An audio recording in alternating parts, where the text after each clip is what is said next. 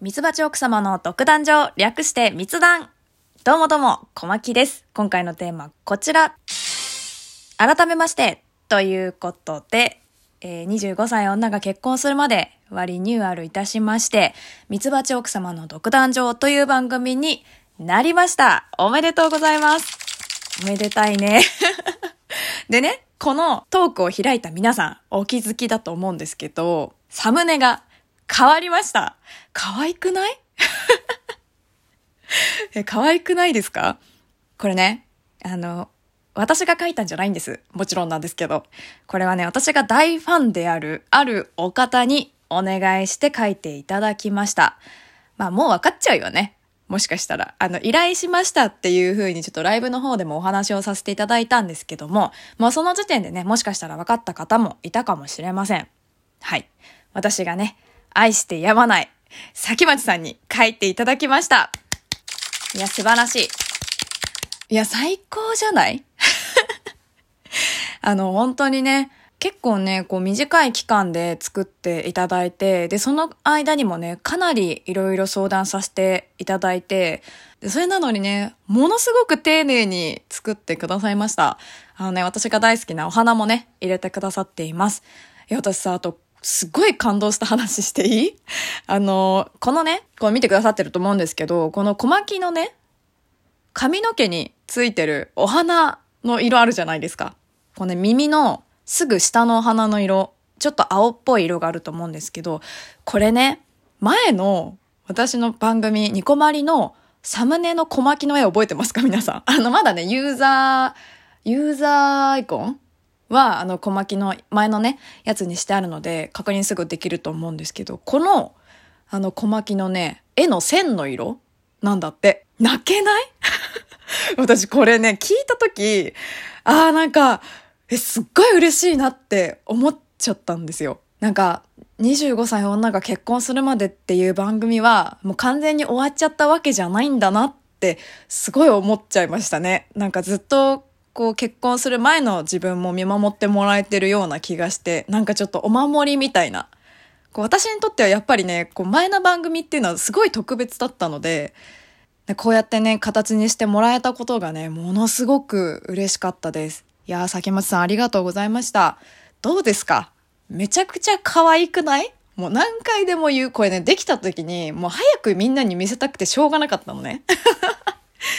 だからなんかお披露目ライブとかってしようかなって思ったんだけど、いやなんかその、トークが上がった時に皆さんに見てってもらった方が、あの、いいかなって思ってずっとこう、あの、我慢してたんですけど、いや、本当にね、こう、ニヤニヤしちゃってました。完成してからずっと、早く出したいっていう気持ちでね、いたんですけども、まあ、これからはね、このサムネを使ってやっていこうかなと思っています。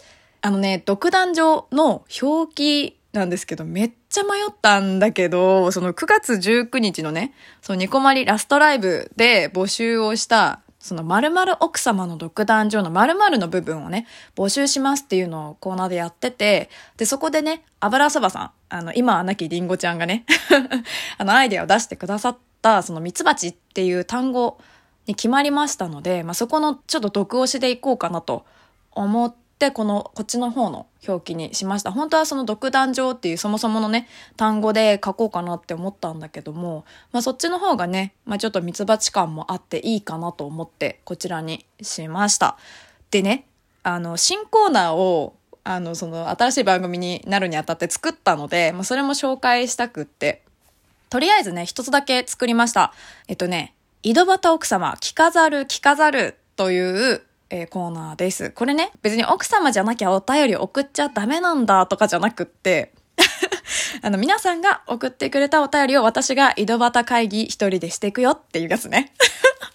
まあだから嫌だったこととか、まあ誰にも言えなかったこととか、まあちょっと思わず耳を塞ぎたくなっちゃったよっていうことをこっそり私に教えてもらえればなと思います。ということで、まあ独壇場とかけて毒を抜いていってもらおうかなということでコーナーを設立しました。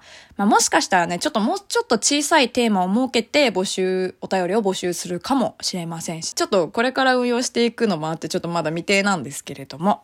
はい。あと一つはね、前の番組から持ってきました、ありなしこまき論です。これ、私がね、あのずっとやってて楽しかったから継続したいなと思って続けようかなと思っているんですけど、まあ、ツイッターでね、一週間皆さんに意見を伺って、それに沿って私が物申すというコーナーになっています。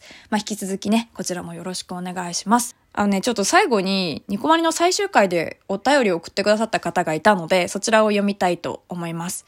まずね、タスクナイさんです。遅くなりました。あのね、ちょっと返信不要っていうことだったんですけど、あの、嬉しかったので読んじゃいます。えー、コマッキーさん。え結婚式での色紙の話が小牧さんへの皆さんからの愛を感じるエピソードで朝から勝手にほっこりさせてもらいました。そして結婚をしなきゃいけないという風潮がない今ご結婚されて式を挙げて家族になったんだなという実感が湧いたっていう小牧さんの言葉を聞いて結婚するっていう選択肢も素晴らしいものなんだなとこちらも勝手に思わされます。それくらい小牧さんの言葉には重みと説得力があるってことですね。また勝手ながらお便りを送らせていただきました。失礼しました。ということで、あのね、本当に、あの、いつもね、あの、お便り送ってくださるんです。たつくなりさん、感想をね。いつもありがとうございます。重い女なんでね、私。重みはね、誰にも負けないかもしれません。ありがとうございました。えー、続きまして、名物お便り来ました。S さん、ありがとうございます。今日はちゃんとしてる S ですさんからいただきました。ありがとうございます。えー、最終回と聞くと何はともあれお疲れ様でしたと伝えたくて来ました。決して寝落ちしてトイレに起きたからとかじゃないんだからね。ね。この素敵な番組に誇りレベルですがまとわりついたと言いますか、携われたというのがとても光栄に思います。